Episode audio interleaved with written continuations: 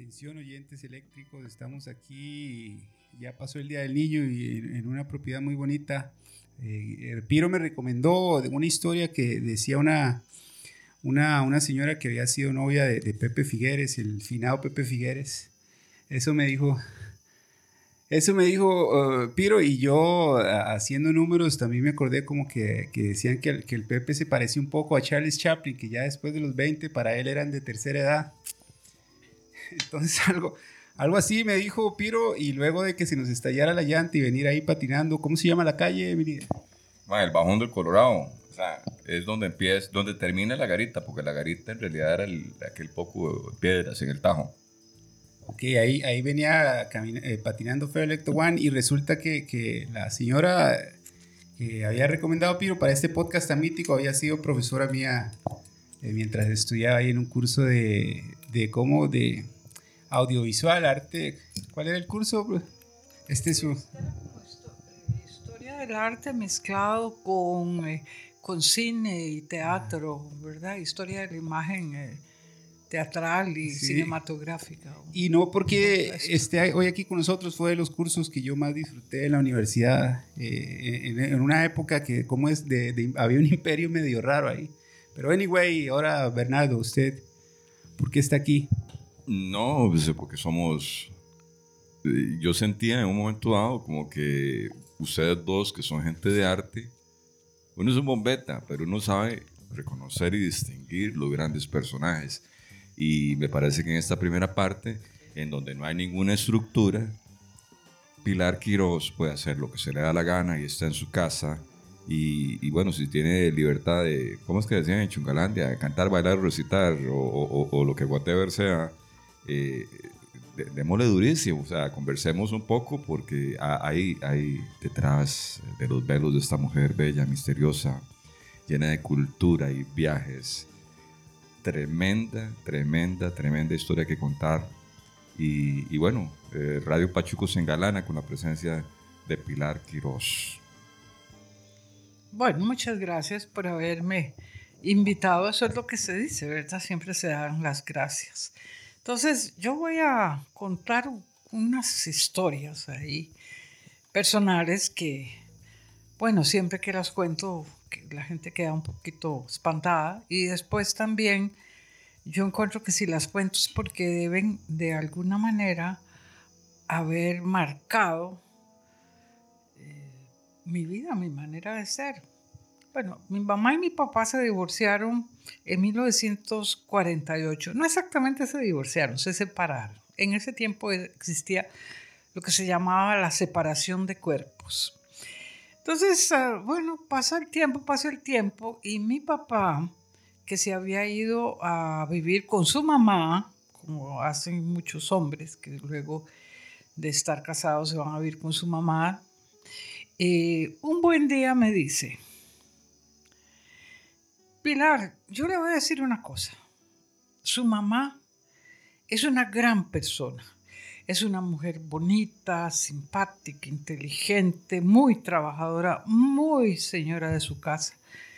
Pero es una mujer muy aburrida. Yo me aburría montones con ella.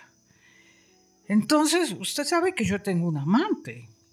Se llama Alicia Flores como Alicia en el País de las Maravillas y como perfume de todas las flores. Y con ella yo me divierto mucho y me hace reír y paso un rato muy agradable. Bueno, yo como era virgen y Marte y tenía 14 años, pues yo no, no pregunté más porque tampoco iba a estar preguntando detalles que cómo era que divertía doña Alicia en el País de las Maravillas a mi papá. Entonces ese es el primer cuento que cuento. Le dejo el micrófono a los caballeros para que expliquen lo que ellos consideran que es una mujer divertida. Bueno, aquí es donde, donde empieza el merengue, este, no sé, de aquella canción, ¿cómo era que iba, Baldo? Soy un hombre divertido, yo no sé lo que es tristeza. Y por ahí va la vara. Eh, para uno, una mujer divertida, este, baila, canta, recita, fuma y tose, eh, eh, anda muerta de risa, tiene este, un balance en su homeostasis, en su equilibrio, y, y de ahí, eh, o sea, es una persona donde la copla es posible. ¿Dónde la Eh, que el, papá de, de Doña Pilar, eh, más que. O sea, no creo que se haya ido con la señora solo porque le contaba muchos chistes. No, no, y- pero eso a mí me asalta una duda y, yo más bien, este, de esa, ¿cómo es que dice Baldo? Elabore su respuesta, señora. Porque aquí hay que develar este, esta persona, digamos, un, eh, su, su ancestro, su- ¿verdad? Es que, es que es un paso atrás. Esa generación es muy brava, ¿verdad? Estamos hablando de gente que no sé, ¿verdad? Este, tuvo que volar plomo, habían. Dicen, dicen, dicen que Costa Rica hubo una revolución. Yo tengo, de, de verdad, aquí en Radio Pachuco se han revelado otros grandes personajes como, como Fernando Camacho, que dice que voló plomo, que, que, que- que- había varas, pero ma, o sea, yo lo único que veo ahí es en el Bellavista tres pichazos, ma, todavía están ahí, ma. Que decía que desde los 12 años, que desde los 12 años llevaba, iba a visitar a los prostíbulos, Camacho, con un amiguito. Ah, bueno, ahí dijo una, una mala palabra. ¿vieron Una dijo? mala palabra, eso no Dijo- se dice, dijo prostíbulo. prostíbulos. Mon Dieu. Entonces yo creo que el, el cuento de divertida viene por ahí. El cuento Qué sucio. Ah, no, y el cuento, el cuento de divertida es por ahí, porque si usted eh, muy jovencito se inicia en un prostíbulo, después vaya a saber las maromas y marometas que, que aprende. Y después espera eso. Pero también, por otro lado, la, la burguesía, y sobre todo, yo creo que los tiempos han cambiado, pero la burguesía de ese tiempo también existía la esposa virgen. ¿verdad? Las muchachas se casaban vírgenes. Entonces, si hay no, de, de maromas y marometas, no, como que no sabían gran cosa. En otras palabras, como, como la de una amiga mía, ay Tito, ¿qué le pasó?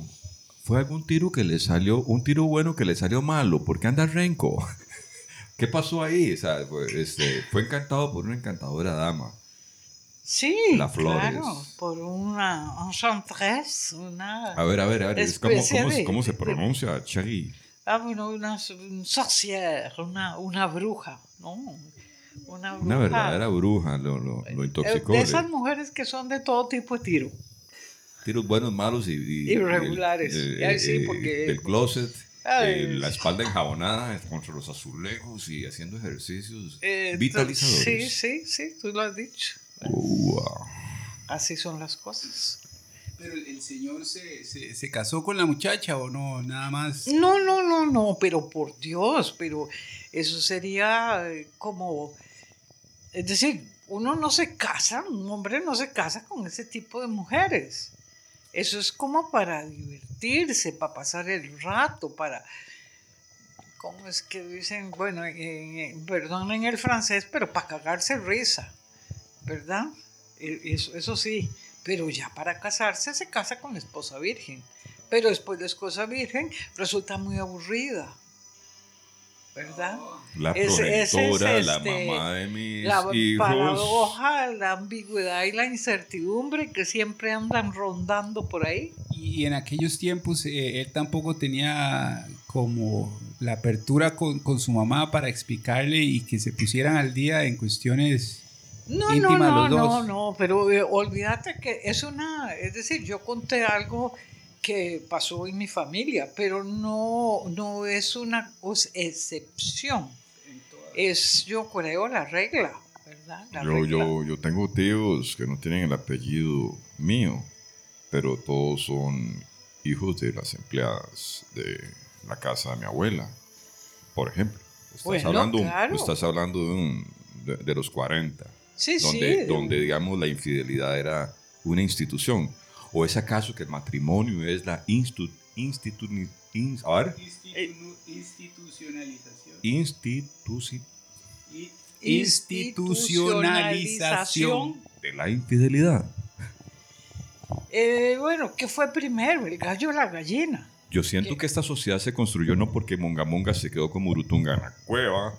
Entonces, hablemos un poquito eh, ya, ya, ya, ya hablamos de, de Murutunga, hablemos de Unja. Cuéntanos un poco de tu madre. Eh, A mí eso me no, parece... de mi madre. ¿Cómo voy a hablar yo de mi pobre madre? Es una santa mujer, Es obviamente. una santa mujer. No, no, no. Vea, cuando yo en el, en el 48, que era la infausta revolución nuestra, que fue cuando eh, se separaron de cuerpos, eh, habían tres señoras divorciadas en Amón. Tres. En Barrio. Amón. Sí, claro, yo soy de Amón, ¿verdad? Yo no Perdón, perdón. eh, Era que aquello era... sí, es, bueno, era como la cuna de la burguesía, ¿sí? ¿verdad? Entonces, pero bueno, yo soy burguesa, sí, yo total absolutamente, ¿no? no Proletaria, trabajadora, no. Este, entonces, habían estas tres mujeres. Y bueno, nada más. Pero después, después, en 1950, 60, 70 y hasta ahora, yo creo que de todas maneras la infidelidad o la, la diversidad de gustos es, eh, es total y absolutamente una constante humana, ¿no? Yo que no, creo... pingüinos, ¿eh? Eh, no, yo creo que, que pensar que en, en la fidelidad, no, yo antes hacía mención a, a la paradoja, a la ambigüedad y la incertidumbre, que conste, cuando, cuando son, pertenecen, son, eh, son conceptos del nuevo paradigma, pero vea qué curioso, lo- los encontré por primera vez leyendo sobre Leonardo da Vinci. Leonardo da Vinci con- eh, consideraba que nosotros vivimos en la incertidumbre. De ahí que no habría cosa más absurdo que un Instituto Nacional de Seguros que te asegure la vida.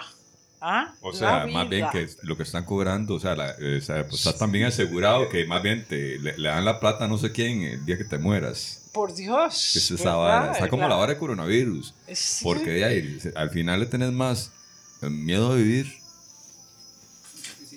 que ninguna otra cosa. O sea, eh, la, la- la muerte, la muerte ya se sabe, ¿verdad? O sea, se Pero da es que el, el- el- la, la- el, el punto es acertar, a- aceptar, aceptar la, la incertidumbre y seguir adelante.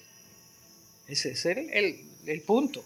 Es decir, porque si usted quiere solo certezas, pues no podría ni atravesar la calle. De pronto sí, se abre sí, un hueco en la calle y uno se cae. Ay, uy, uy, uy, No, uy, uy, pe- uy, peligroso, peligroso, No, peligrosa, peligrosa la vida porque para no muerto. Sí, Pero y, bueno. después, y después lo otro también, la paradoja. Bueno, ya que yo quiero a, a Mengano, pero es que también quiero a Perencejo, y resulta que Perencejo quiere a su taneja y también a mí. Entonces, eso también hay que aceptarlo, que la vida es, está llena de paradojas. Una generación en donde, digamos, la, la, constitución de aquella sociedad,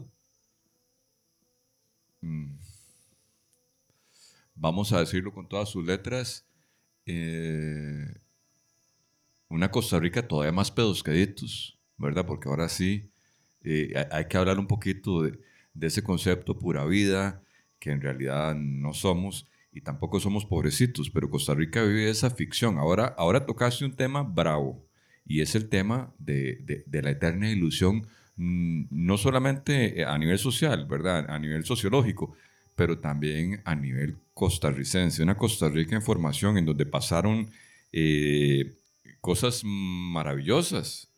Eh, se, se abolió el ejército. Después Sí, de la... Ah, no, no, yo no critico, yo no critico eh, la forma de ser el costarricense. Yo apunto simplemente que hay que aceptar la incertidumbre, la paradoja y la ambigüedad como base para un análisis de la realidad a nivel macro, ¿verdad? ¿Cómo para empezar? Como para empezar, nada más. Ok. Porque si, un- uno pretende solo certezas, cero ambigüedades y cero paradojas, pues ay, no sé qué, en qué mundo está, está viviendo. Y es lo que te da, digamos, las leyes. Una ley, cuando se promulga una ley, ya está obsoleta. Ya habría que... que hay nuevos delitos. Eh, bueno, por eso por un lado, y por otro lado, todo va tan rápido, es decir, evolucionamos de segundo a segundo. Entonces, si, si sale una ley, habría que pensar ya dentro de 10 años cómo va a ser esa ley. Además de que echa la ley, echa la trampa. Mire usted eh, el caso de Conavi. Es una belleza. alguien, mira, realmente yo hubiera querido, quisiera poder ser escritor para escribir, escritor dramaturgo, para escribir una obra de teatro. Le empecé a escribir, pero lo que pasa es que tendría que escribirle a uno de los abogados. Uno de los carajos estos que ojalá que se vaya a la cárcel y, se dedique a escribir. Mira, ver lo que pasó. En, eh, hace unos años se hacía un concurso de dramaturgos, jóvenes dramaturgos, universitarios. Entonces, en la cárcel tienen la UNED. Ellos pueden tener la UNED. Lenín Vargas, que era, trabajaba en ese tiempo en la UNED, iba a cualquiera de las prisiones y daba un cursito sobre dramaturgia, sobre cómo escribir una obra de teatro. me acuerdo que era en, eh, hicieron un festival, Jaime Hernández lo hacía, eh, un festival eh, a final de año en la Atahualpa del Chopo en la Universidad Nacional y llegaron todos los grupos. Este grupo de la cárcel llegó y ahí en Perrera, y ahí en qué iban a llegar, en patrulla, en Perrera, esposados, ¿no? y ganaron el festival. Porque era, es decir, contaban realmente la verdad desinteresada. No, ahí no había, mm, eh, no había... El acto de desnudez. Eh, sí, sí, sí, era total desnudarse el alma. Y bueno, pues puede haber un grado de fantasía y un grado de lucubración, de lo que sea, ¿verdad? De, de ponerle la salsa al pollo pero ganaron y además este, eh, tenían todo el tiempo del mundo para escribir y para ensayar y para crear el personaje. Es una maravilla. Entonces, bueno, esta gente con, eh, de, con de, cochinilla, cuando está en la cárcel, podrían escribir, escribir un ensayo. hacer algo. Mira, podrían escribir unos ensayos sobre la honestidad, digamos, ¿verdad? Sobre qué eh, bueno, un día... por contraste.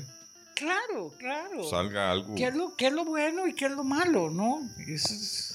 ahora que usted, que, nos, que usted nos comentaba que era de, de Barriamón, ¿qué cree usted que puedan pensar? Porque estos de cochinilla, las cabezas eran de la, de la alta sociedad de, de, Costa Rica y, y, son unos ladrones. ¿Qué, qué pensarán los, los, los que se hacen llamar iguales a ellos? Con respecto a las chanchadas que hacía esa gente, digamos, de, de, acuerdo a...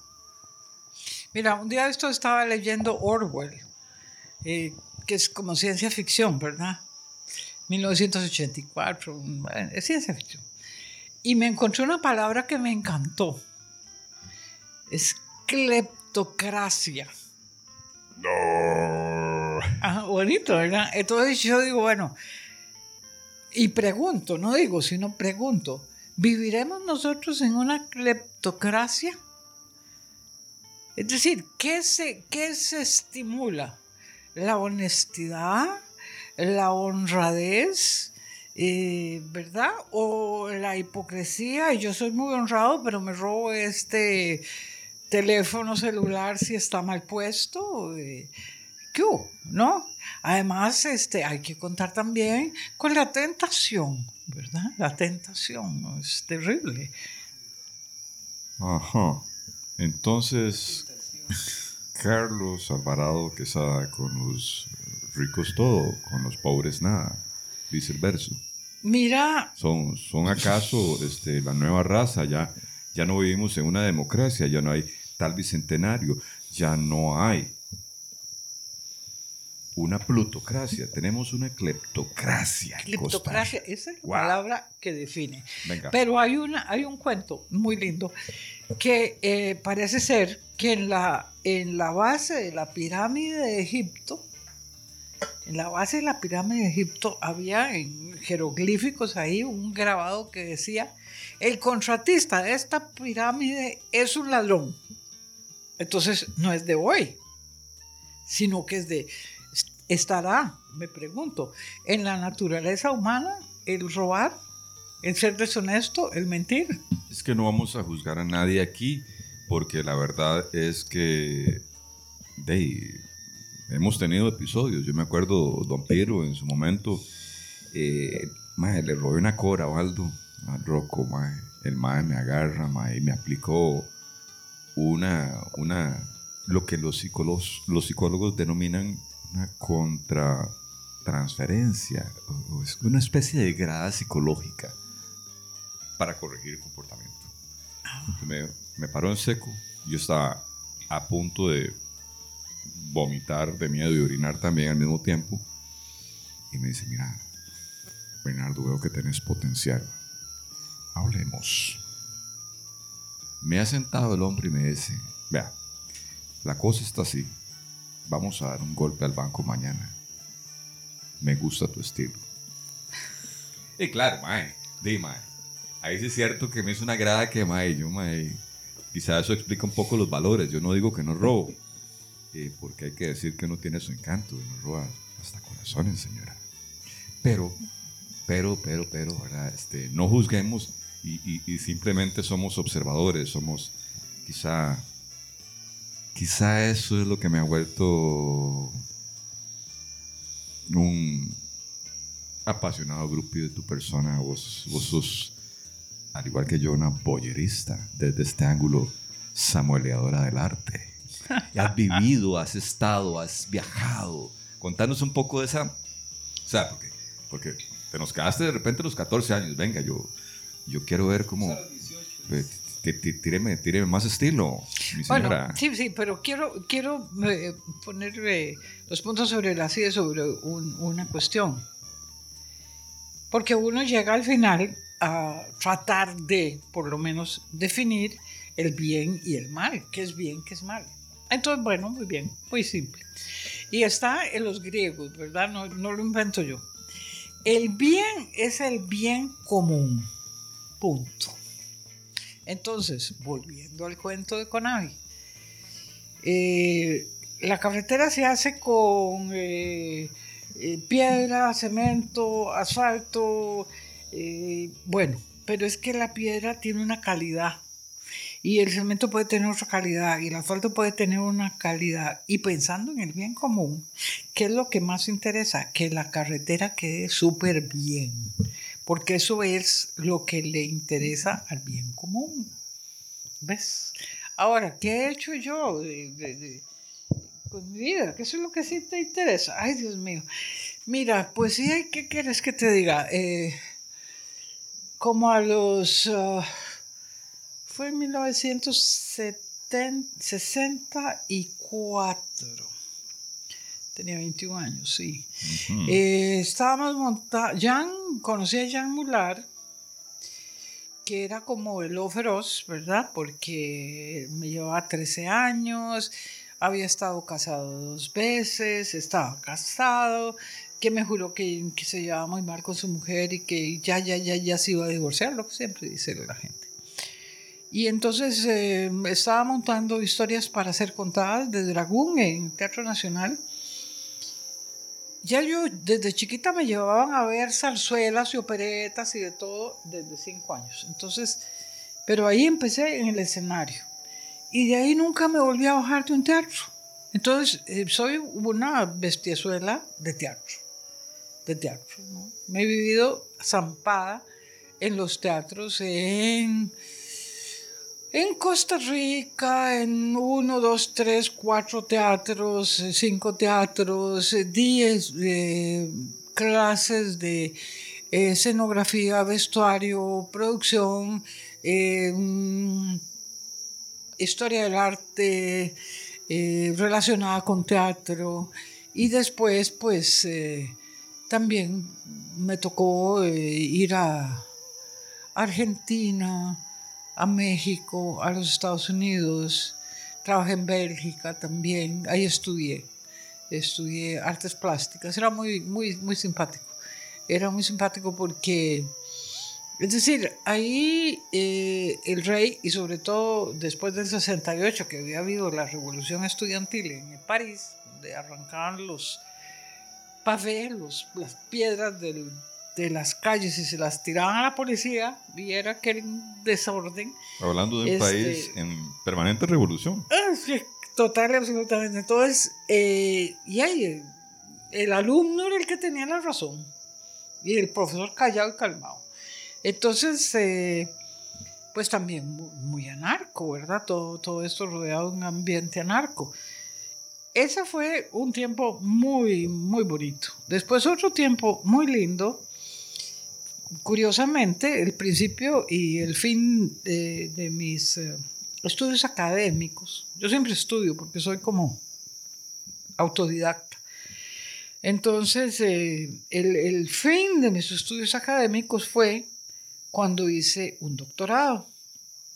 Entonces hice un doctorado, me invitó un amigo, le dije que sí, después dije que no, que no, que no quería, que, que mucho, que tenía que estudiar, que no sé cuánto, que no, no, no. Y me volvieron a convencer y hice tres años de doctorado en La Salle sobre pedagogía y eh, mediación pedagógica, que es eh, cómo presentar el contenido en una forma que la gente entienda. Es simplísimo, es decir, si vos hablas en cuti y en chino, que muchos libros están escritos así como en cripto, criptología, pues nadie te entiende, ¿eh? pero la- lo que se trata es de que la gente entienda, ¿verdad? Entonces esa es la mediación pedagógica. Y ese fue un tiempo muy, muy contento, muy feliz, muy, muy, muy pleno. Leí cualquier cantidad, aprendí cualquier cantidad. Hice una tesis sobre eh, la belleza como instrumento de cambio en la vida cotidiana. Porque eh, la gente tenemos tendencia a olvidarnos de la vida cotidiana. Y en la vida cotidiana nosotros vivimos todos los días, todos los días, los grandes hitos, cuando te dan un premio, cuando te casaste, cuando te graduaste de primaria, secundaria, lo que sea, esos son hitos. Pero lo que hay que cuidar como un crisol es el, quehacer tuyo de todos los días. Y entonces, la belleza que la encontrás en la mirada de un niño, en una flor, en la lunita que estaba hoy en el cielo y que se veía en aquella cosa azul maravillosa. Eso es la belleza y la belleza como instrumento de cambio en la vida cotidiana. La búsqueda de la belleza es la salvación. Un día estos estuve leyendo, eh, bueno, me lo mandaron, eh, y no sé si es total, absolutamente cierto, pero me encanta pensar que es cierto. Eh, unas cartas que escribió Einstein sobre, bueno, las escribió para que 40 años después las publicaran, porque se las dejó a su hija, porque dijo que en ese momento tal vez la gente no estaba lista como para asimilar todo esto. Hay que decir que Einstein, cuando le preguntan alguna vez que cómo, cómo se imaginó la fórmula de masa igual a, a energía es igual a masa por la velocidad de la luz al cuadrado, él dijo, yo me senté en un electrón y me fui viajando con el electrón por el espacio y ahí me di cuenta. Entonces él dice que ah, hay dos clases de inteligencia. Eh, la racional y la intuitiva. Que la intuitiva es el maestro y la racional es el sirviente. Y que nosotros hemos llegado a creer lo contrario, que la razón manda a la intuición y no. que hay que vivir intuitivamente. Entonces, en la carta, él dice que él considera que lo más importante, lo más importante lo más importante, la base de todo, es el amor. El amor. Entonces, pensando en, el, en la fórmula de energía, masa por la velocidad de la luz al cuadrado, él dice, ¿qué tal si en vez de energía ponemos amor y hacemos una bomba de amor y la dejamos caer en una ciudad que está llena de odio? De venganza, de, cosas feas. Y todo se vuelve amor. Yo creo, dice él, que esa es la salvación del mundo. Qué belleza.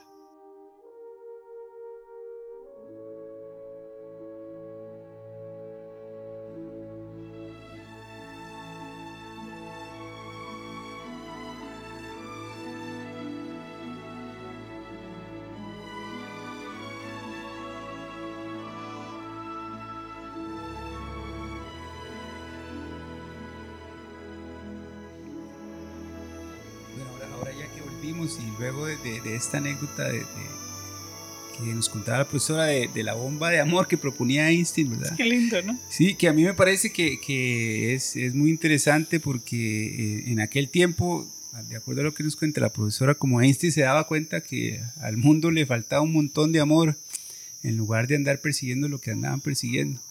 Y ahora también uno se pone a ver, al mundo le sigue faltando un montón de amor y por estar persiguiendo otras cosas. Y lo que yo le quería preguntar, profesor, si, si, cómo ve usted la situación en, el país con respecto a la cultura, si lo que faltaba cuando usted tenía 21 años sigue faltando ahorita, o si se siguen haciendo esfuerzos por que no haya cultura y solo promover ahí babosadas. Bueno, eh, no, no, eh, no se pueden hacer eh, traslados automáticos, ¿verdad? Porque la situación es completamente diferente y peor ahora con nuestro COVID. pero sí hay esfuerzos de, de salir adelante sin olvidar eh, la cultura y sin olvidar eh, lo que se conciertos, exposiciones, este, cultura más formal, teatro, eh, ese tipo de cosas. Ahorita, ahorita yo estoy en, una obra que se llama Enriqueta, Henrietta eh, que fue la primera esposa de don Pepe Figueres, que es una iniciativa del, teatro expresivo. Eh, la escribió Denise Duncan, que vive en España, y es teatro musical danza, eh, canción y actuación. Yo estoy en la parte escenográfica y es un gran espectáculo que se va a estrenar en el Teatro Nacional con todas las restricciones posibles, imaginables. Y es una tarea de, del teatro expresivo que es Steve, Steve Aronson, que pues invierte esta cantidad de, de esfuerzos y trabajo y dinero para sacar adelante esta función. Eh, son 10 funciones, eh, el teatro está restringido, solo se puede sentar uno sí, uno no, uno sí, uno no, eh, con toda clase de cosas.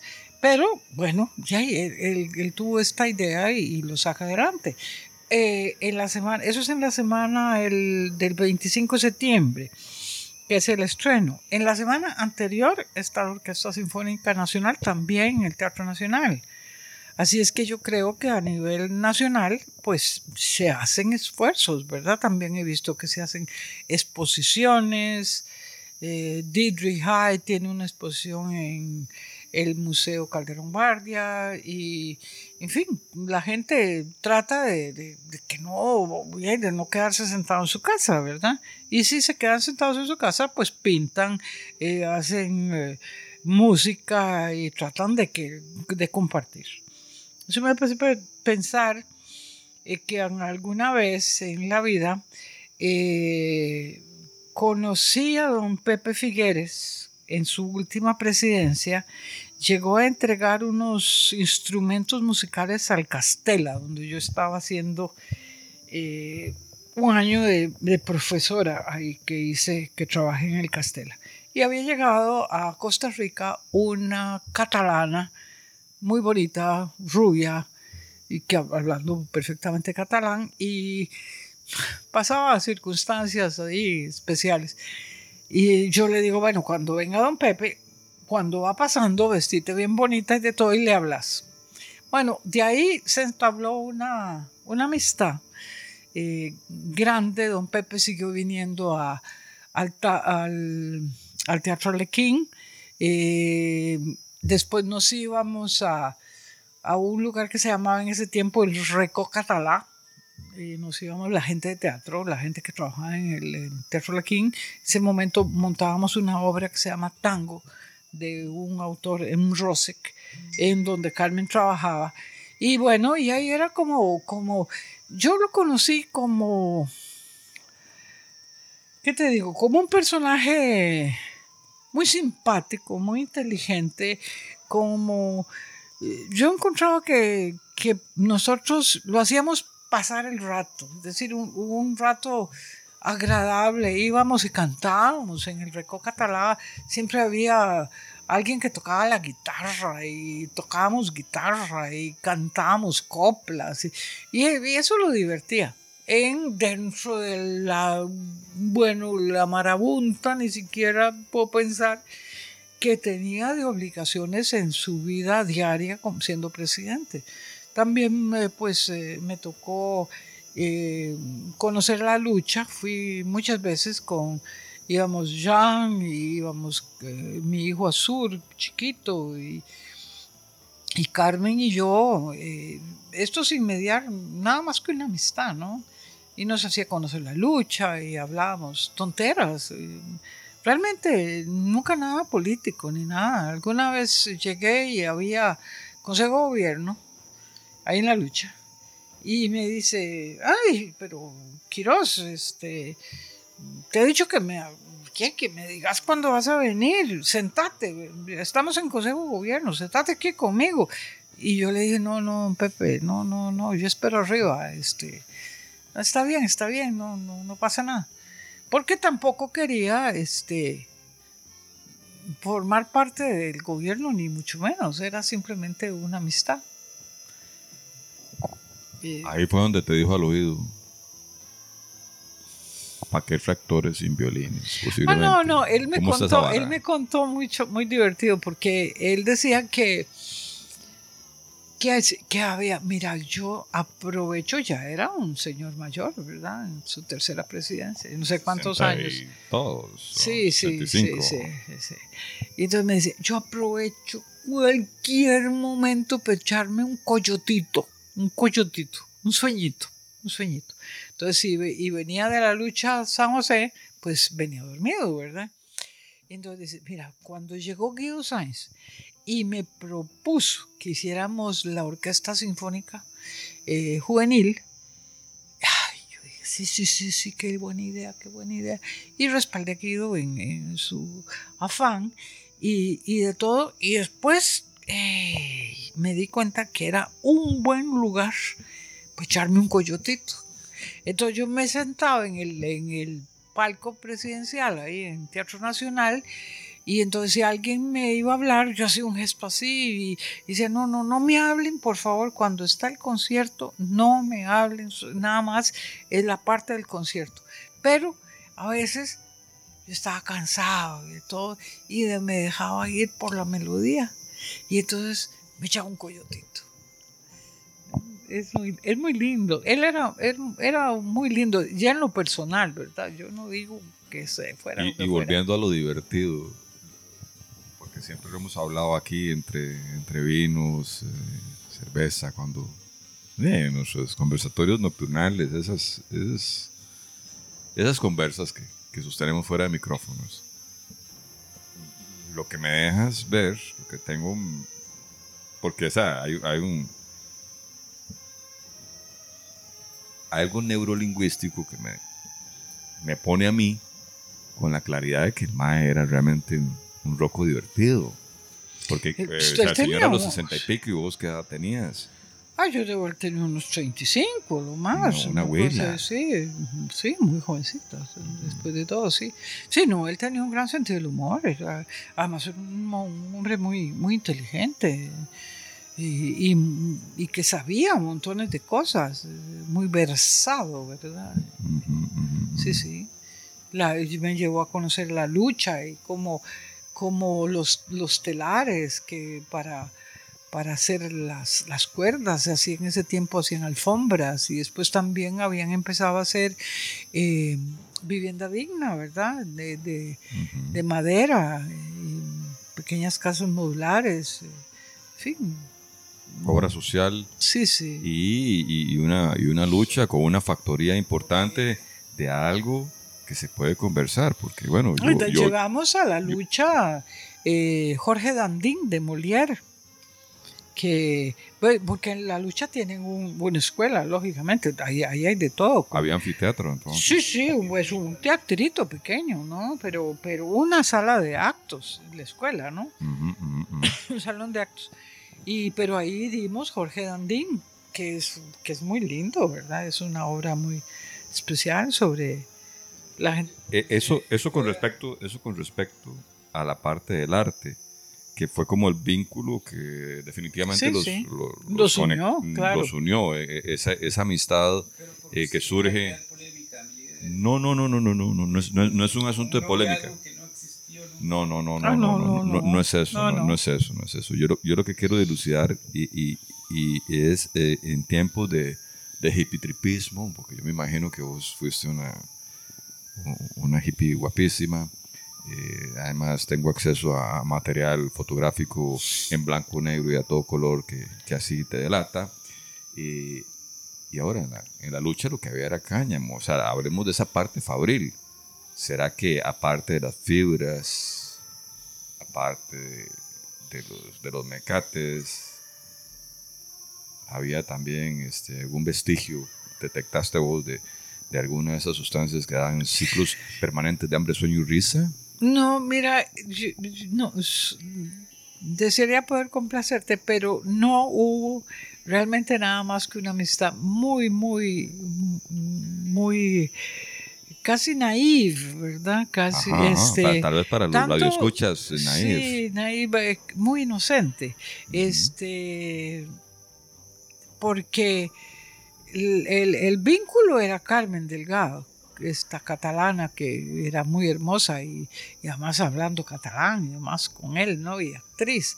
Y yo iba de, de raspazón, ¿verdad? Y- Perdón, perdón. eh, mira, ahora se llama Carmen Casino. Es una escritora que publica mucho en Barcelona, vive allá.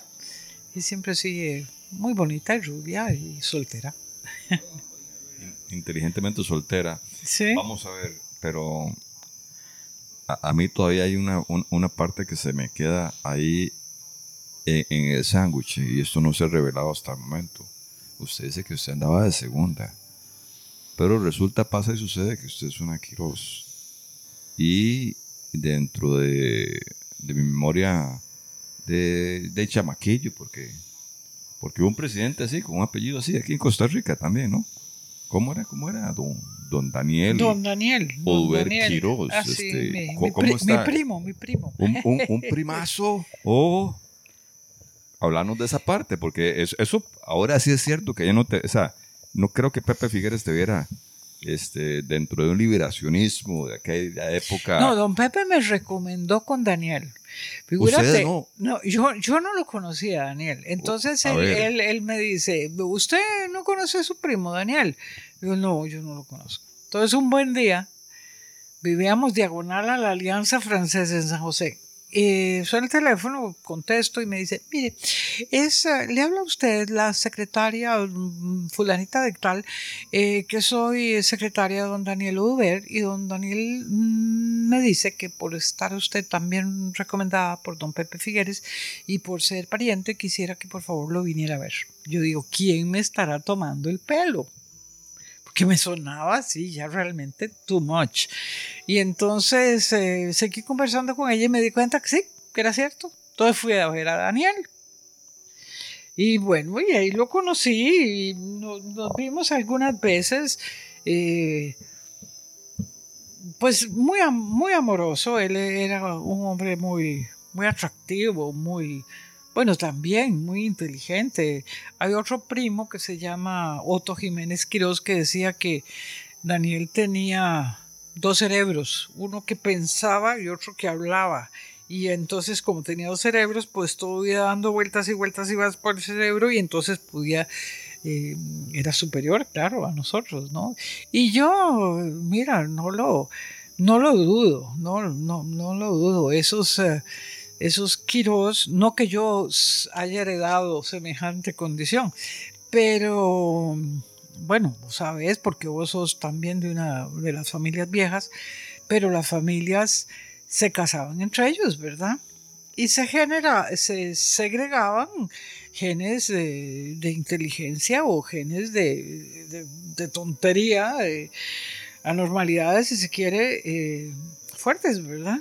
Pero entonces el que salía inteligente salía inteligentísimo. ¿Verdad?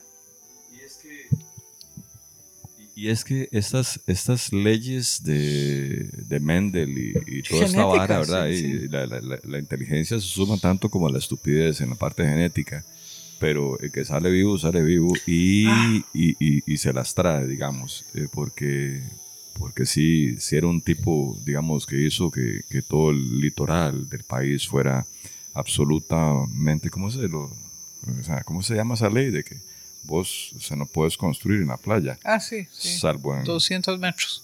o sea, salvo los 200 metros sí. Qué jugado el hombre. ¿Cómo se la montó? No puedo creer lo que estará ahí pasando ahí en la pura, pura, pura esquina del norte del, país. norte, con, los hermanos nicaragüenses, pues casi, qué bárbaro, qué bárbaro, qué bárbaro, se, la supo jugar el pariente. No, no, mira, este, si vos eh, tomas eso en cuenta, pues en, la familia Quiroz hay, hay militares, hay militares, eh, bastantes militares. Hay una, un, este, una anécdota de uno de los Quiroz que va a, a las campañas contra Walker y demás. Y entonces este, alguien le dice, mi general, agáchese, agáchese, que viene la, va a disparar, viene la ráfaga. Y entonces dice, un general nunca se agacha. ¡Pum! Ahí cayó muerto. Pero hay eh, teórico Quiroz que le decían Kiko, eh, pintor insigne, ¿verdad? arquitecto maravilloso. Otto Jiménez Quiroz, doctor, alergólogo, músico, porque también la inteligencia es como que da para todo, ¿verdad? Entonces era también músico, también era escritor, era dibujante, ¿verdad? Hay gente que en la música ha destacado, hay genes que se, se, van segregando ahí que, que los empuja a, a crear en, campos científicos y en campos artísticos en campos políticos, a, a crear y a destacar, ¿no? indudablemente. Basta de lo transgeneracional, ahora hablemos de, de lo que está pasando este, como, como con esta nueva etapa tuya de, de que pasaste de, Madre de Pilar y, y, Azur y ahora pues de repente ya estos, estos, estos niños que se hacen grandes, que tienen como miedo, ¿verdad? bueno, yo y yo somos, somos de la misma generación, somos, entramos en el 85 de la U. Sí, eh, ah. Azur eh, es Azur Mular, hijo de mi, de mi marido, que también es otro caso que viene de los, él es Mular Lucher y los Lucher, como por las últimas eh, cinco generaciones antes de Jean, su, su, su abuelo, eh, su bisabuelo y su tatarabuelo y su tatarabuelo eran todos profesores de la Sorbonne. Eran así ya como crank. Y después este, eh, uno de ellos fue con De Gaulle a Inglaterra con tiempo de guerra y después fundaron la Liga de las Naciones y después eso dio pie a la Naciones Unidas, gente muy, muy destacada. Padre Jean era escenógrafo en la Comédie Française. Y entonces, bueno, después vino la guerra y hay que, que uno no puede estudiar en tiempo de guerra, ¿no? Es como de locos. Y, y yo luego ya conocí a Jean, nació Azur en Bélgica. Azur, Azur, color heráldico. Eso fue el, nombre que se le escogió. Y Azur es, eh, es, muy inteligente. Él tiene dos maestrías. Tiene una maestría en forestería y otra en agricultura. Y termina trabajando por esos eh, albures de la vida. Él pone... Eh, es decir, es que él trabaja muchas veces en digamos, eh, Environmental Defense Fund, de, fundación de la... con la Neotrópica, Fundación eh, Neotrópica, que yo no, recuerde. No, Neotrópica también trabaja con Neotrópica, sí, con Bernardo, no sé qué. Y, pero eh, siempre hay corrupción, ¿verdad? Siempre hay corrupción y Azul no, no, no logra, no logra este, cope, no logra ser corrupto, ¿no? Entonces, este, por fin se lo pone una fábrica de tortillas orgánicas que solo hace con maíz eh, cultivado en terrenos donde no usan pesticidas ni nada que, que, le vaya a hacer mal a la gente. Y vive eso y vive muy bien porque le sonó la flauta.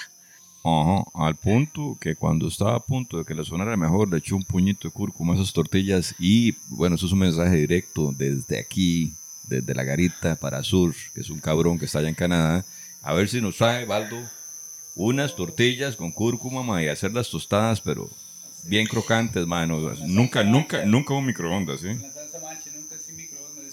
Es un pecado capital. es un saludo para este, para este caballerazo. Compa mío. Este, ahora viene seguramente para Enrieta. Vamos a tener que tomarnos unos aguarraces con el hombre. Exactamente. un momento altivo del año. Se viene septiembre, Día del Niño, Día de la Patria.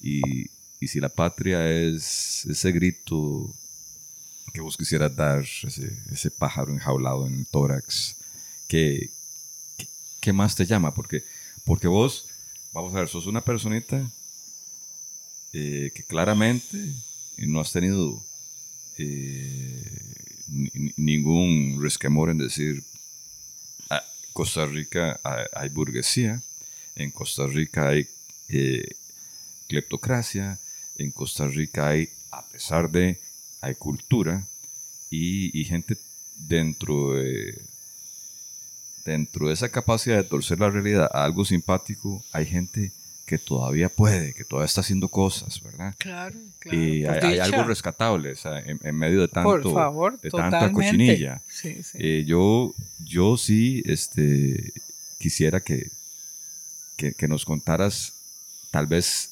más a fondo, porque uno no se puede imaginar desde ese ángulo, uno nunca vivió aquella época.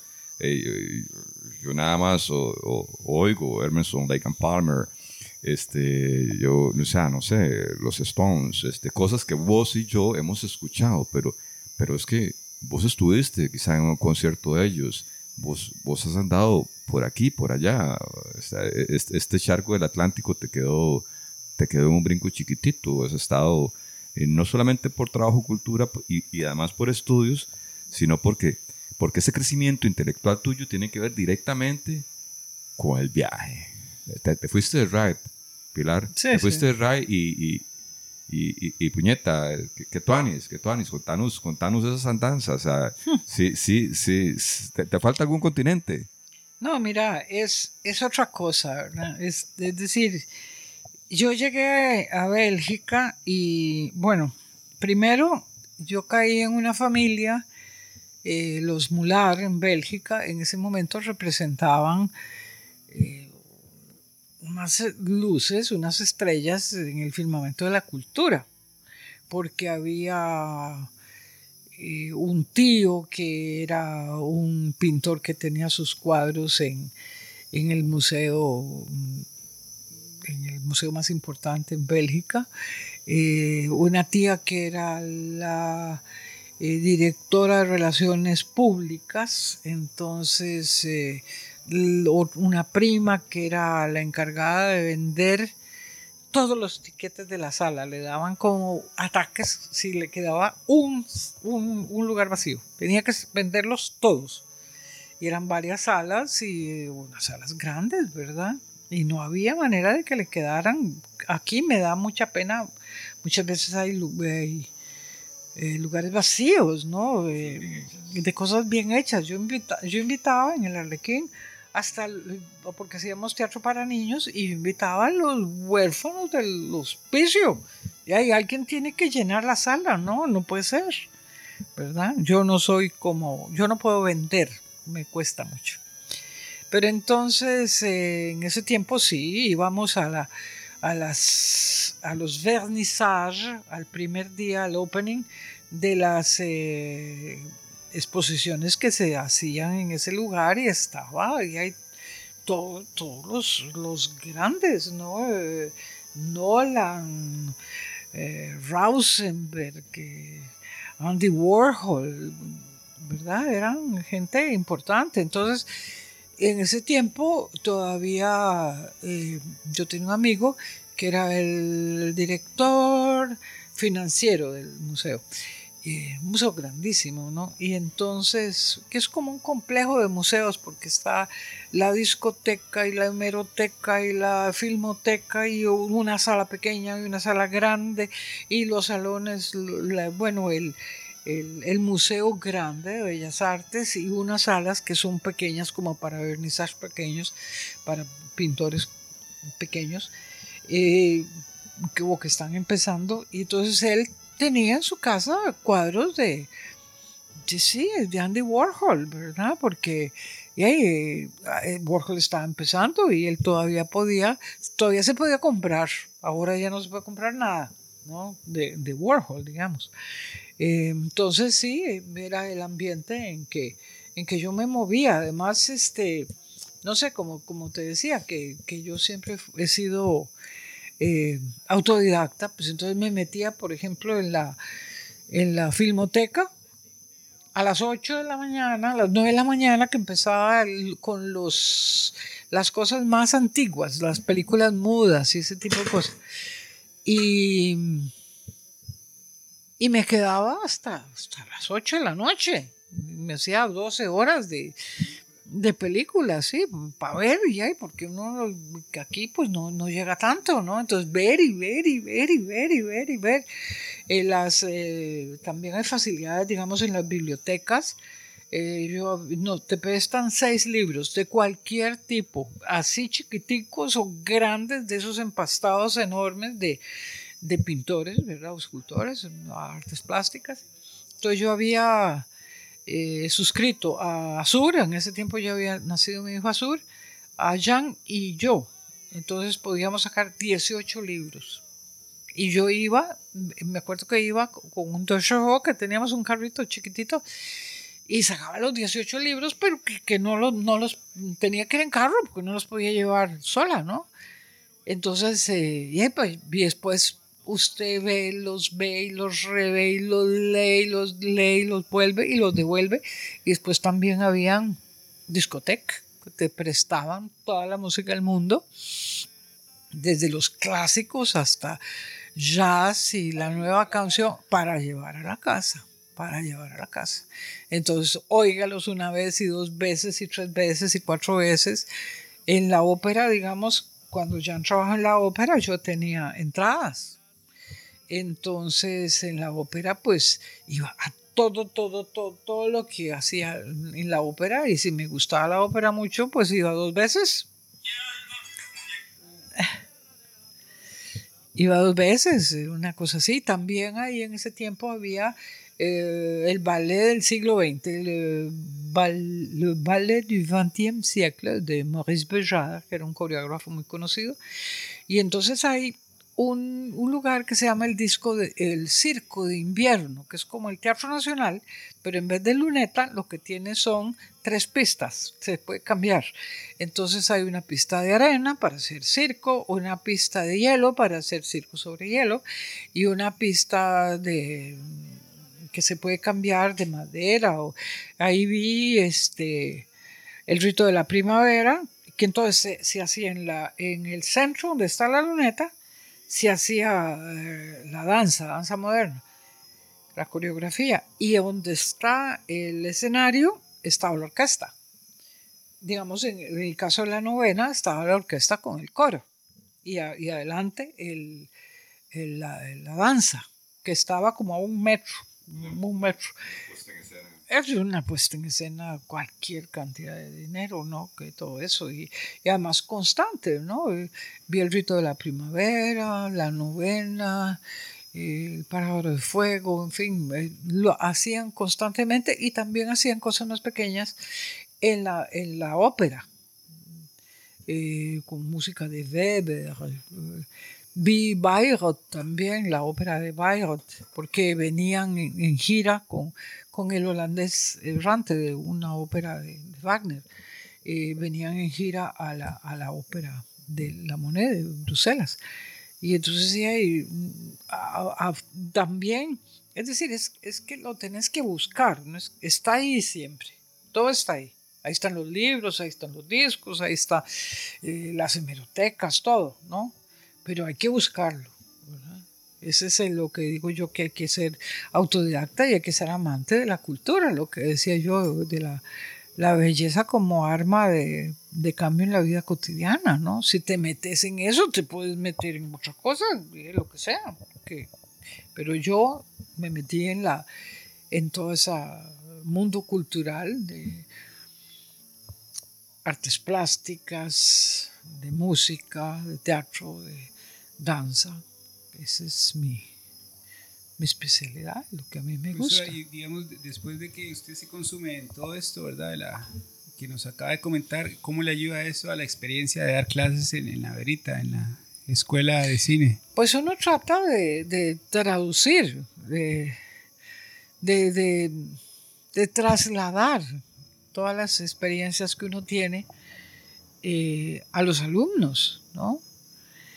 Eh, la enseñanza, bueno, yo creo que es una de las armas que tenemos los seres humanos para cambiar, ¿no? Eh, toda la plata que un, que un gobierno invierta en educación es súper bien empleada, ¿no? Porque, porque desgraciadamente sí puede ser bien o mal empleada, ¿verdad? Eh, pero desde, desde chiquitos, desde el kinder, pues hay que, desde antes, ¿verdad? Desde antes, desde el embarazo hay que empezar a educarlos, a educar las nuevas generaciones, los que vienen.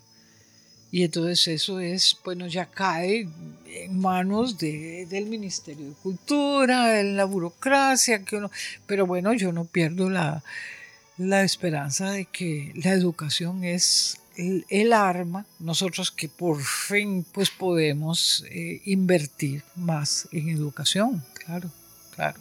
Y, y en la verita, digamos, hay una, una, una lindísima biblioteca, lindísima, pero es que hay pasos anteriores, es decir, ya un muchacho que venga a a la Universidad La Veritas, tiene que tener el gusto, el amor, la paciencia de ver, de leer, de investigar, ¿verdad? Yo iba constantemente, porque yo soy una apasionada de los libros, entonces iba constantemente a la biblioteca, pero no veía yo que hubiera como mucho alumno, ¿verdad?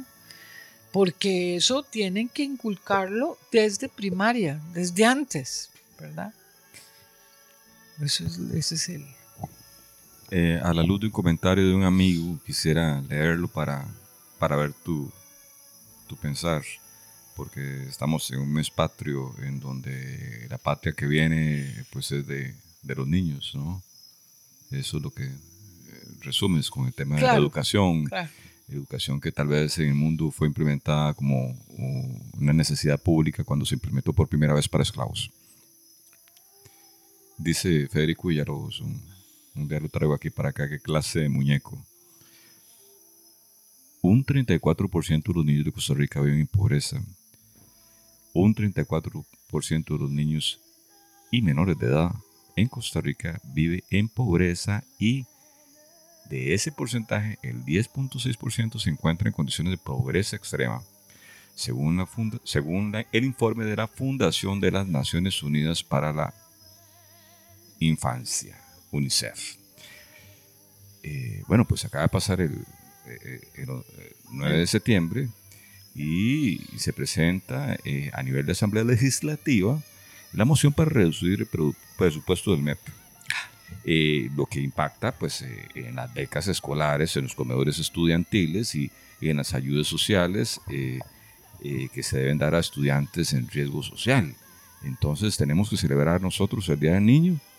Sí, claro que hay que celebrar el Día del Niño, pero justamente incrementando los presupuestos. Es una celebración, pero hay que celebrar incrementando, incentivando. Mira, yo te voy a contar una cosa que, ah, bueno.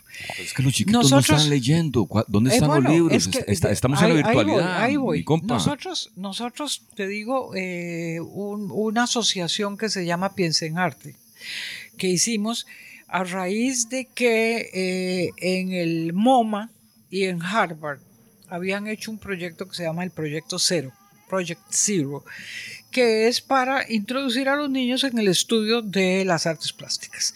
Eso se implementa con los museos. Entonces, alguna vez en el MoMA eh, estaban los chiquitos alrededor de, un cuadro y una persona que les decía, mire, ¿qué piensa usted? que está, podríamos pensar que está pasando en ese cuadro? Entonces a uno se le prende el bombillo, Jody Steiger, que estaba allí, eh, ya empezó a indagar y trajimos el, el uh, programa aquí en Costa Rica. Está implementado en décimo, onceavo y doceavo, el, el famoso Piensa en Arte. Bueno, eh, tiene toda una, una metodología para que la maestra, la maestra de grado, guíe a los niños a hablar sobre unas obras de arte que se hicieron unos póster enormes de más de un metro para ponerlo delante de, los niños. El primero es Domingueando de, de Chandy este, de Povedano, perdón. Este, y entonces, eh, ¿qué podemos pensar que está pasando en este cuadro? Taca, taca. Y entonces las maestras tienen que aprender la metodología. Eh, habían unas 200. Unas 200 estábamos tratando de enseñarles y dar, hacer folletos, pasar los libros, enseñarles a, a ver, a observar. Bueno, y de pronto, después de la charla, porque hay una parte que en la metodología que se lee quién es el autor. Era una serie de pintores costarricenses a través del tiempo y después también una serie de pintores eh, extranjeros. Había los tres músicos de Pablo Picasso, entonces se dice, no se dice al principio que es Picasso, porque no es una, una, una metodología que haga énfasis en la historia del arte ni en el individuo, sino qué ve usted en los tres músicos. Es una cosa de observación y pensamiento crítico, tolerancia, bueno. Pero sin embargo se da una reseña del, pintor, se lee. Entonces, después de la, la charla de más, una maestra levanta la, la mano y dice, ay, sí, qué belleza, ustedes me han hecho ver que es muy importante leer. Es que qué importante leer. Yo, por ejemplo, no leo. ¿Ah? Lo confiesa con la mm, inocencia más grande. Dice, yo no leo. Pero entonces, ¿cómo es que una maestra de ese tipo le puede enseñar a los niños a leer y a disfrutar de la lectura? Yo encuentro que la falla, lo siento, pero tiene que ser en la formación de los docentes. Además, me acuerdo, mi, mi madre fue docente y habían en ese tiempo eh, cursos de refrescamiento, querido. En, el, en la normal de Heredia, en ese tiempo, los docentes en enero y febrero iban a recibir cursos. Y yo creo que perfectamente podrían en los meses de vacaciones, bueno, se mueren porque, ¿verdad? No, creo que les guste demasiado, pero podrían perfectamente ir a recibir cursos sobre las nuevas teorías de educación, sobre cómo enseñarle a los niños a leer, cómo enseñarle a los niños a observar, cómo, eh, qué es el pensamiento crítico. Hay montones de cosas que los docentes pueden aprender para transmitir después a los niños. ¿Verdad? Pero estamos viendo que entonces la virtualidad, en contraste con esto, ah. tenés que estar de acuerdo con todos porque eso es, parte de la manada. Pero, pero es que decir no, puede haber divergencia. Pero es que ve, de, la, digamos, ahora que viene el COVID y hay que pasarse a la enseñanza virtual. Pero, ¿qué, eh, ¿qué cursos recibieron los maestros para dar esos cursos en virtual. Si eso probablemente en un país como, como Londres o como Inglaterra, Francia, debe ser una especialidad, ¿verdad? De cómo diseñar los cursos a través de, de, los, de las nuevas tecnologías. Y esos, estos montones de montones de maestros en, en Costa Rica de pronto, ah, usted enseñe eh, a través de la tecnología, pero ¿cómo? ¿Con qué herramientas? ¿Qué, ¿Cuál fue los cursos que recibieron para poder hacer eso? Es que no. Ahí son fallas como del ministerio. Baldo, y es que ayer estábamos hablando con un compa y que nos hizo una confesión, ¿verdad? Que ha sorprendido al profe este, por ahí. Eh, eh, eh, exacto, entonces, este, como, como que, como que el el cole cachó al profe y lo vio manoseando una, a una compañerita. Y resulta, ocurre y sucede que pura casualidad lo conozco. Y entonces, este, eh, en, congruencia con lo que me acabas de decir, eh, sé lo mucho que le cuesta, porque en la vida había hecho un PowerPoint. Sí, no, no, no maneja. Porque es que, eh, por eso te vuelvo a decir. Y hay gente que está educando a, muchachos. A muchachos que tienen que estar en la, metidos en el charco de la tecnología herramienta para poder avanzar hoy, hoy en día. Entonces, hay que mantener los, los profesores y los maestros en constante, en constante aprendizaje de, de, todo lo nuevo. Todo lo nuevo. Cultura, patria, infancia, educación. Una una maravillosa entrevista eh, estamos teniendo esta noche con Pilar Quiroz. Eh, uno podría absurdamente dar las gracias cuando se agradecen los favores. Para Radio Pachuco es todo un honor tenerte eh, en los micrófonos y, y no sé, si, si tuvieras que, que barbear este, a los profes y a los chamacos de hoy día, o sea, porque vos también sos abuela pero es que a tu nieto no se le puede decir nada porque es un niño extraordinario. E, es una cabezota. Pues sí. ¿Verdad? Entonces, no, no, no, no, vamos con. ¿Cómo se llama? Eh, nieto es Til. Til. Mi nieto Til. Bueno, pero mira. no vamos a hablar, eh, ah, yo creo que él más bien él está para darle clases a los profesores. Es que eh, sí, no. Til tiene.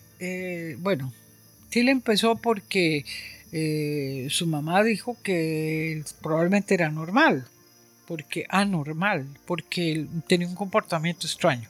Entonces, eh, dos padres por lo general no sabemos nada. Entonces yo dije, bueno, llevémoslo a un especialista. Le hicieron todos los exámenes y demás y salió un IQ enorme. Pero, Bernardo, yo estoy convencido que es como salir mongolo es decir, el IQ en un niño de 4 o 5 años no significa nada. Tenés que, esa es la base sobre la cual vos trabajas. Y entonces la base es la educación, la psicóloga que tiene, ¿verdad? Que lo ve cada 15 días para estar monitoreando como una marioneta y ya, bueno, aquí ahora hay que subir esto un poquito más y este ahí, ni modo, hay que, hay, hay, como, hay que acomodarlo al sistema, pero digamos sin quitarle toda la... El niño no es un 100, es la educación el que le pone un 100 a los chiquitos cuando cuando redefíname normalidad en esta... Ah, total, total, redefíname normalidad. Pero, pero pero por otro lado, es que mira, Eh, La, la niña, ¿verdad? Eh, que es muy inteligente también, otro tipo de inteligencia. Dice, esta perrita, una perrita que tiene, esta perrita eh, hay que buscarle un marido. La madre le dice, ay, por Dios, yo creí que vos querías la perrita. ¿Cómo le querés semejante mal? Bueno, bien malo regular, ¿verdad? Pero cuento el cuento. Eh, entonces eh, ella dice, bueno, no sé, no sé, no sé. Dice, es como el otro día, yo no creo en San Nicolás, dice la niña, cinco años. Porque resulta que me dieron un montón de regalos y me dijo, este lo trajeron del Polo Norte, este de París, este de Canadá, este de Argentina. Pero yo me fijé que todas las cintas eran iguales. Entonces a mí me parece que, mentira, lo habían envuelto ahí en la casa. Entonces yo le dije a mi primita, no crean eso, Amanda, no, no, no creen eso.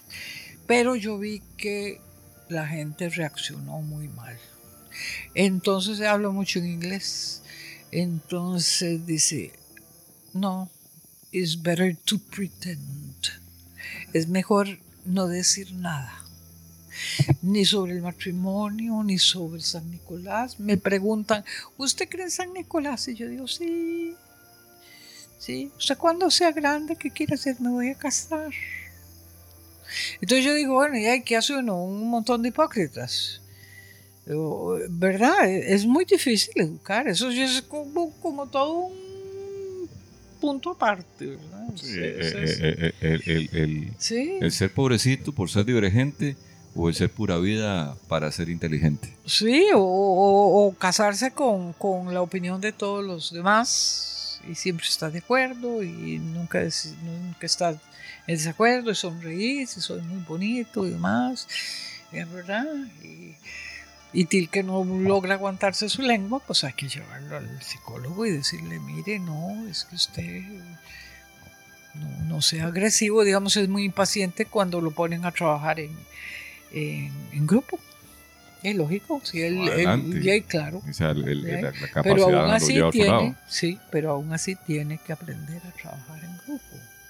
Porque es una parte social que tal vez la inteligencia racional no lo... No, no, no, es que es una cosa de inteligencia emocional, lo que hablaba yo antes, o sea, la- lo racional y lo intuitivo y lo, y lo emotivo y otro montón de inteligencias que supongo que andan por ahí, de Gardner, eh, Howard Gardner, habla de eso, de inteligencia espacial, de inteligencia de que tienen los, sé, los, la espacial, fíjate que va, la espacial va desde el arquitecto hasta el, el cirujano ocular que tiene que saber hasta dónde corta. Inteligencia espacial. Bueno, Waldo y, y amigos eh, de Radio Pachuco, yo no sé, yo tengo que hacer una pausa porque hablando del espacio tengo que echarme un porro. Eh, los dejo por acá. eh, o o, o- o- o cómo, cómo, cómo, están, cómo, cómo, cómo estamos, cómo estamos. Los Ya, ya nos patrocinadores de Radio Pachuco no existen, así es que... es que la última vez teníamos de fucking pizza, ma, por lo menos, ma, pero ni eso, ma, vale que aquí, ma, este, doña, doña Pilar Quiroz nos tiene un tapiz con, con rajita de limón que nos fuimos a robar a la vuelta de la esquina ahí, donde vive el conde de la mandarina. No, muchas gracias a doña Pilar por darnos la- el, el tiempo y ojalá que eh, disfruten los que llegan hasta el final de la entrevista, este espacio. Muchas, muchas gracias. Yo quiero ahora, muchas yo quiero, gracias yo- a ustedes. bueno, yo, yo quiero nada más, es que aquí en Radio Pachuco, ¿cómo es, cómo es Baldo? Eh, El, lema de Radio Pachuco. Si no, si no, ah, si no hay, ¿cuál es que hay? Hay dos. Uno es si no hay fallas técnicas, no hay Radio Pachuco. Y el otro es si no pecamos, Jesús murió en vano. Si no pecamos, Jesús murió en vano. Ah, Pero haz la despedida tú con esa, con, con esa voz tan divina. eh. Eh, a, a mí me chifla el francés, a mí decirme un insulto, aunque sea, pero de, déjanos despedirnos del programa con, esa, con ese Eh. pensamiento. Sí, merci, au revoir. J'espère vous voir une prochaine fois. Eh, muchas gracias y hasta luego. Y espero que me inviten otra vez. Porque tiene mucho que decir la señora. Ah, pues sí, yo soy una hablantina.